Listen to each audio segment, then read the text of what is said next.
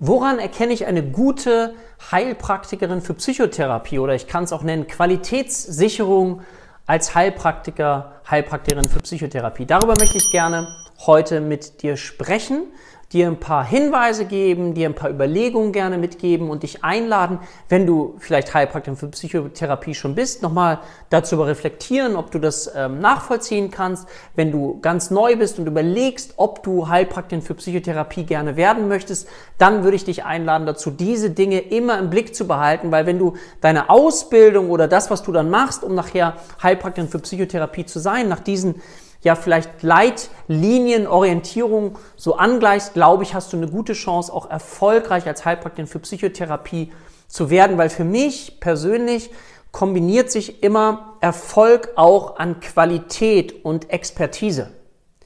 Und ich selber mag das sehr gerne. Ich glaube, Wissenschaft, Selbstbewusstsein und wenn du eine hohe Qualität an Wissen hast, dann ist es auch so, dass zum Beispiel andere Berufsprofessionen mit dir zusammenarbeiten. Auch Ärzte, Psychiater, da wo wir im ersten Moment vielleicht denken, ja, die haben ja vielleicht etwas gegen uns, wirst du ernst genommen, wahrgenommen, wenn du eine Expertise hast, wenn du Fachwissen hast, wenn du anderen Menschen hilfst und unterstützt, weil das spricht sich dann auch wieder rum. Mein Name ist Dirk, Dirk Schippel. Ich bin Geschäftsführer der HPA Heilpraktiker Akademie Deutschland und wir haben es uns zur Vision gemacht, psychisches Leid in Deutschland zu minimieren. Mit unseren Schülern gemeinsam. Ich stehe ja auch nicht alleine. Wir haben Dozenten, ganz, ganz tolle Menschen mit bei uns an Bord und ich liebe es, mit dir darüber in Kontakt zu gehen und vielleicht, das wäre so mein tiefster Wunsch, dich ein bisschen zu inspirieren, zu reflektieren, auch ein paar Sachen komplex reduziert so darzustellen, dass du vielleicht einen Einstieg oder einen besseren Einstieg in dieses gesamte Thema bekommst. Wenn dich diese Videos auch freuen, dann wäre ich dir ganz äh, dankbar, wenn du dem ganzen Video einen Daumen nach oben gibst. Wenn du eine Frage hast oder einen Kommentar, schreib das gerne unten mit rein. Vielleicht habe ich was vergessen, was aus deiner Sicht total wichtig ist. Oder hast eine Frage für ein Video, was ich noch aufgreifen soll. Abonniere den Kanal, das ist völlig kostenfrei. Und dann verpasst du kein Video mehr. So, also lass uns mal über ja, Qualitätssicherung sprechen oder was zeichnet eine gute Heilpraktikerin, Heilpraktiker für Psychotherapie aus? Was hast du so für Gedanken daran, für Ideen? Und das, was ich jetzt hier sage, ist ja nicht äh, komplett erschöpfend. Ich möchte einfach nochmal fünf Dinge mitgeben, über die du vielleicht nachdenken kannst. Das erste ist für mich, die Frage, hat jemand eine Ausbildung in dem Bereich gemacht oder nicht? Jetzt wird es Kritiker geben, die sagen, ja, man braucht ja gar keine Ausbildung machen, man sollte das auch gar nicht so nennen. Ich nenne das so, weil ich davon überzeugt bin, dass eine Ausbildung wichtig ist. Du weißt vielleicht, du kannst dich derzeit noch, das wird sich irgendwann ändern, noch selbst vorbereiten. Du kannst auch einfach nur einen Prüfungsvorbereitungskurs machen wo du das dann nur durchpaukst für die Prüfung, um dann nachher als Heilpraktiker für Psychotherapie arbeiten zu dürfen. Ich glaube daran, jetzt wirst du vielleicht auch sagen, ja klar, du bietest ja auch sowas an. Ja, das verstehe ich, aber bitte glaube mir, dass auch wenn ich das so nicht anbieten würde, ich davon überzeugt bin, dass es eine Art von Ausbildung benötigt und ich bin ein großer Freund davon, Wissen zu verstehen zu abstrahieren und es in Beziehung zu anderen Dingen zu denken, weil ich glaube, dass das nachher den Erfolg in der Praxis ausmacht und du dadurch Dinge erkennen kannst.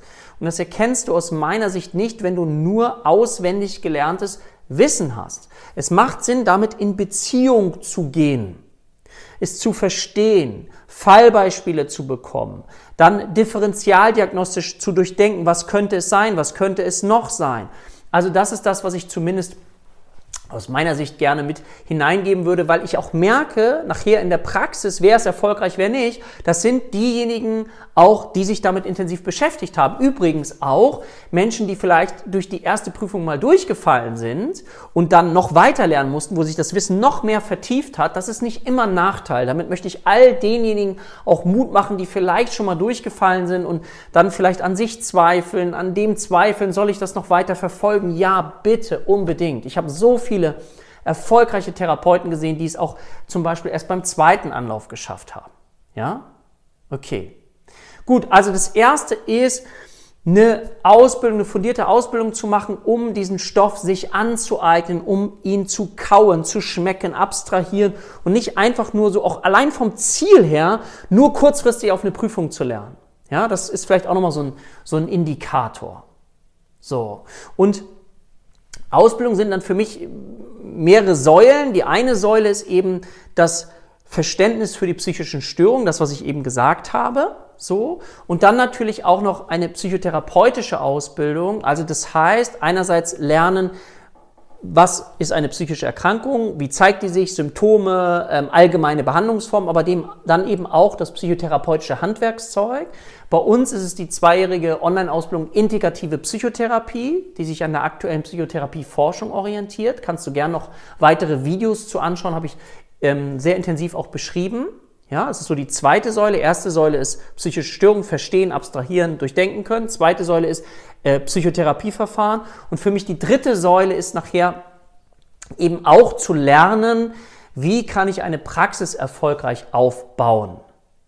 Und jetzt fragst du dich vielleicht, hm, was hat das jetzt damit zu tun, ob ich gut bin als Heilpraktiker für Psychotherapie? Das sage ich dir jetzt. Da kommen wir nämlich zum zweiten Punkt. Und zwar das Thema Positionierung, ja, ist die Heilpraktikerin, der Heilpraktiker gut positioniert und kennt sie er seine Grenzen. Was meine ich damit? Positionierung bedeutet für mich, dass ich erstmal wie so ein Allgemeinarzt die Ausbildung brauche, um die ganzen psychischen Erkrankungsbilder zu verstehen, sie in Beziehung zu setzen. Um dann, wenn jemand bei mir ist und ich merke, ich bin äh, kein Spezialist dafür, zu sagen, okay, was braucht diese Person und an wen kann sie sich jetzt wenden? Das ist auch ein so hilfreicher Tipp. Aber es ist wichtig, dass du für dich überlegst, okay, mit welchen Störungsbildern möchte ich gerne arbeiten? Worauf möchte ich mich spezialisieren? Was kann ich gut, was interessiert mich besonders stark. Ich bringe mal gerne immer das Beispiel jetzt aus einem anderen Bereich, aber so wird es plastisch deutlich. Ich habe mir mal die Hand gebrochen, war ich beim Chirurgen, der wollte mich operieren und dann habe ich von jemandem erfahren, aufgrund einer Empfehlung, es gibt da in Hamburg noch einen Handchirurgen, der macht den ganzen Tag nur Hände. Und jetzt kannst du vielleicht vorstellen, wo gehe ich lieber hin? Zu einem Chirurgen, der alles macht? Oder gehe ich zu jemandem, der sich speziell nur auf Hände spezialisiert hat, der macht den ganzen Tag nichts anderes. Wo gewinnst du ein größeres Vertrauen? Ich zumindest bei dem, der sich den ganzen Tag nur mit Händen ähm, spezialisiert und im Wartezimmer du nur Hände siehst, die betroffen sind. Also genauso kannst du das ummünzen, mit welchem Thema, was, welches Thema, wo du sagst, oh, das interessiert mich ganz, ganz besonders stark, darauf möchte ich mich positionieren, aber mach nicht alles, mach nicht ähm, psychotrope Substanzen, Alkohol, dann machst du noch Demenzen, dann machst du noch Schizophrenie, dann machst du noch Persönlichkeitsstörung, dann machst du noch Kinder und Jugendliche. Nein, das bitte nicht, sondern überleg dir, womit möchte ich gerne arbeiten? Welche Dinge spielen vielleicht zusammen? Wo gibt es Zusammenhänge? Ja, aber bitte positioniere dich. Und gleichzeitig kenne auch deine Grenzen. Kenne deine Grenzen. Ganz, ich, ich finde, das ist kein, Zacken in der Krone, der einem abbricht, wenn man sagt, passen Sie auf, das ist nicht mein Spezialgebiet, dafür würde ich Ihnen die und die Person empfehlen. Da macht Sinn, dass du eben andere Personen kennst, um dann zu sagen, dass beispielsweise mit Traumapatienten, da ähm, bin ich nicht ausgebildet oder was auch immer, da würde ich Ihnen das und das empfehlen. Ja, dann ist das, finde ich, ganz wichtig und im Sinne der Verantwortung auch unseres Berufsstandes extrem wichtig, wie ich finde, das dann zu erkennen und das dann bewusst auch weiterzugeben. Ich werde nie vergessen, dass es gerade, ja, du hast es vielleicht, wenn du ein anderes Video von mir gesehen hast, mitbekommen, dass mein Sohn ähm, sich verbrannt hat aufgrund einer auslaufenden Wärmflasche, die nicht dicht war oder geplatzt ist, so kann man das sagen. Und wir äh, sind dann nochmal, mussten dann alle paar Tage nach dem Krankenhaus auch mit ihm zur Ärztin, zur Kinderärztin und ähm, die druckst dann irgendwie rum und sagt, ja, ich habe das Gefühl, das ist schlechter geworden, das ist nicht das, was du unbedingt hören willst. Und, und, und es, es war so, dass wir dann selber fragen mussten, macht es Sinn, nochmal eine Zweitmeinung einzuholen? Jemand, der sich auf das Thema spezialisiert hat. Und dann merkte man erst so, hm, nee, wollte sie nicht richtig, aber dann doch zugestimmt hat. Und das finde ich total fatal. So, wir sind dann zum Glück noch zu jemandem gegangen, zu einer Kinderchirurgin, die sich genau auf dieses Thema spezialisiert hat und super weitergeholfen hat. Und ich finde es total wichtig, nochmal, dass wir unsere Grenzen kennen. Das ist nichts Schlimmes. Es ist einfach nur, auch jetzt im Sinne der Positionierung wieder etwas, dafür stehen wir und dafür stehen wir nicht. Und mit dem, wofür wir stehen, gibt es genug Menschen, die unsere Hilfe brauchen. Und in dem Feld werden wir richtig, richtig, richtig gut. Das ist zumindest meine Empfehlung, weil keiner kann in allem gut sein. Also es erinnert mich ein bisschen an früher, ich weiß nicht, ob du mal noch so Christian Rach, den Restauranttester kanntest, der dann irgendwo hingegangen ist und versucht hat, so Restaurants wieder auf Vordermann zu bringen, die kurz vor der Insolvenz waren. Und da war häufig immer so, dass er sich dann mit der Karte beschäftigt hat und gesehen hat, dass die alles gemacht haben. Und dadurch, dass sie alles gemacht haben, konnten sie nichts richtig. Sie haben dann auch überall so Konservierungsstoffe und dies und das und das. Und da war nichts, wo Leib und Seele auch drin war in etwas, sondern es war möglichst alles dann irgendwie so zurechtmachen.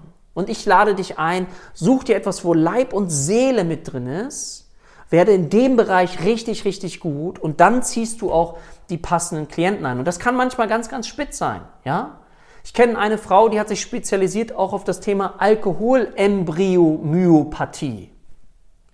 Da geht es um Frauen, die in der Schwangerschaft zum Beispiel viel Alkohol zu sich genommen haben und daraufhin kommt es bei den Kindern zu gewissen Hirnschädigungen. Ja, es kann ein Thema sein, aber wenn du dafür Expertin bist oder Experte bist, dann wirst du angefragt. So, und da gibt es natürlich ganz, ganz viele und das ist wichtig, okay, was möchte ich gerne da mitbringen? Also, hier nochmal das zweite ist, dieses Thema, wie gut ist sie positioniert, wenn ich erfolgreich schauen möchte, woran erkenne ich eine gute Heilpraktikerin für Psychotherapie, wie gut ist sie positioniert und kennt sie ihre Grenzen. Ganz klar, strukturiert, okay. Dann ein weiterer Punkt ist, wie zeigt sie Expertise? Kann ich Expertise sehen? Also zum Beispiel auf einer Homepage in Form eines oder verschiedener Blogbeiträge in Beziehung zu Videos, in äh, vielleicht äh, Fachzeitschriften. Also das, was ich mir auf jeden Fall immer mit aufbauen würde, ist eben auch die Orientierung, wenn ich ein Betroffener bin. Ich gehe dann da drauf und ich kann mir verschiedene Blogartikel, also das sind so Artikel, Fachartikel, auch auf der eigenen Webseite durchlesen, kann vielleicht mir das Konzept angucken, nach dem diese Person arbeitet. Mich interessiert das, ich kann tiefer eintauchen. Ich kann psychoedukativ vielleicht etwas erkennen, kann etwas lesen und verstehe, aha, jetzt verstehe ich mich ein bisschen besser. Und ich tauche immer mehr und mehr bei der Person ein und merke gleichzeitig durch die vielen Beiträge, die jemand macht, auf den eigenen Medien, zum Beispiel Homepage, da hat jemand Expertise, da hat sich jemand mit diesem Thema beschäftigt. Deswegen kannst du dich auch nicht mit allen Themen beschäftigen. Ja? Also Expertise zeigen und sie nachvollziehen können. Und wenn du sie als Außenstehender nachvollziehen kannst, weißt du, okay, daran erkenne ich auch jemanden, der das gemacht hat. Okay, vierter Punkt. Fortbildungen, Weiterbildungen. Bildet sich diese Person weiter? Bildet sie sich fort? Wenn ja, wie? Was hat sie gemacht? Das kann man ja auch nachvollziehen.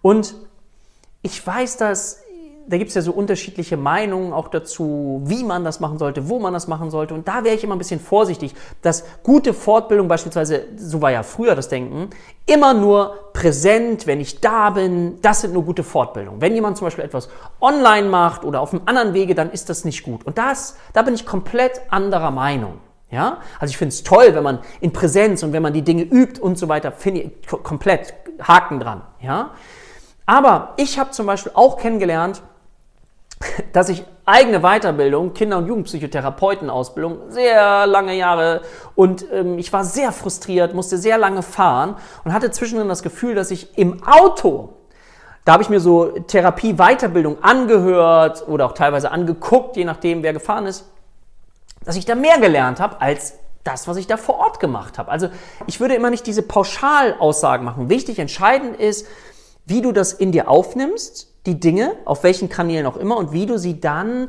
für dich einsetzt.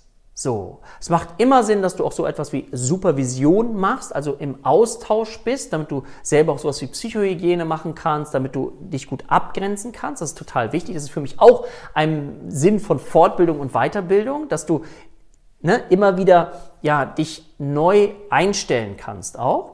Dazu komme ich gleich nochmal beim letzten Punkt. Aber öffne dich für den Gedanken, das würde ich, dazu würde ich dich einladen, dass es nicht nur klare Dinge gibt, wie du gute Weiterbildung machst, sondern alles das. Es geht nicht darum, um das, um das, was du machst, dass du sagen kannst, hinterher habe ich noch einen Zettel, noch ein Zertifikat. Das habe ich so das Gefühl, das ist in Deutschland manchmal so, dass wir nur ein Zertifikat hochhalten und sagen, ah, ich habe das gemacht. Entscheidend ist, was du dort mitnimmst, wie sehr du das integrierst, wie schnell du das integrierst. Ich kenne viele, die machen etwas, dann legen sie es zur Seite und nach einem halben Jahr wissen sie es schon gar nicht mehr. Auch Seminarunterlagen, vielleicht kennst du das, du schreibst es mit, bist da vor Ort, dann lässt es kurz liegen, bist motiviert, guckst dir es nach zwei Tagen an, nach vier Tagen, nach einer Woche und irgendwie weißt du schon gar nicht mehr, was es ist. Da können dann zum Beispiel auch Seminaraufzeichnungen helfen. Ich kann mir das nochmal angucken. Ich kann mir die Simulation mit einem Patienten nochmal anschauen. Ich kann das nochmal nachvollziehen. Ich kann die einzelnen Therapieschritte, die dort durchgegangen sind, äh, nochmal anschauen. Dadurch habe ich zum Beispiel extrem viel gelernt und finde das super integrierbar in Fortbildung und auch Weiterbildung oder auch in Ausbildung. Ja? Und da findet jeder so seinen Kanal. Aber wichtig ist, woran erkennst du das, wenn jemand dranbleibt an seinem Thema, wenn er sich nicht zu schade ist, auch selber weiter zu lernen? Finde ich ein ganz wichtiger Punkt. Es ist ein lebenslanges Lernen. Und dann auch neue Dinge zu integrieren.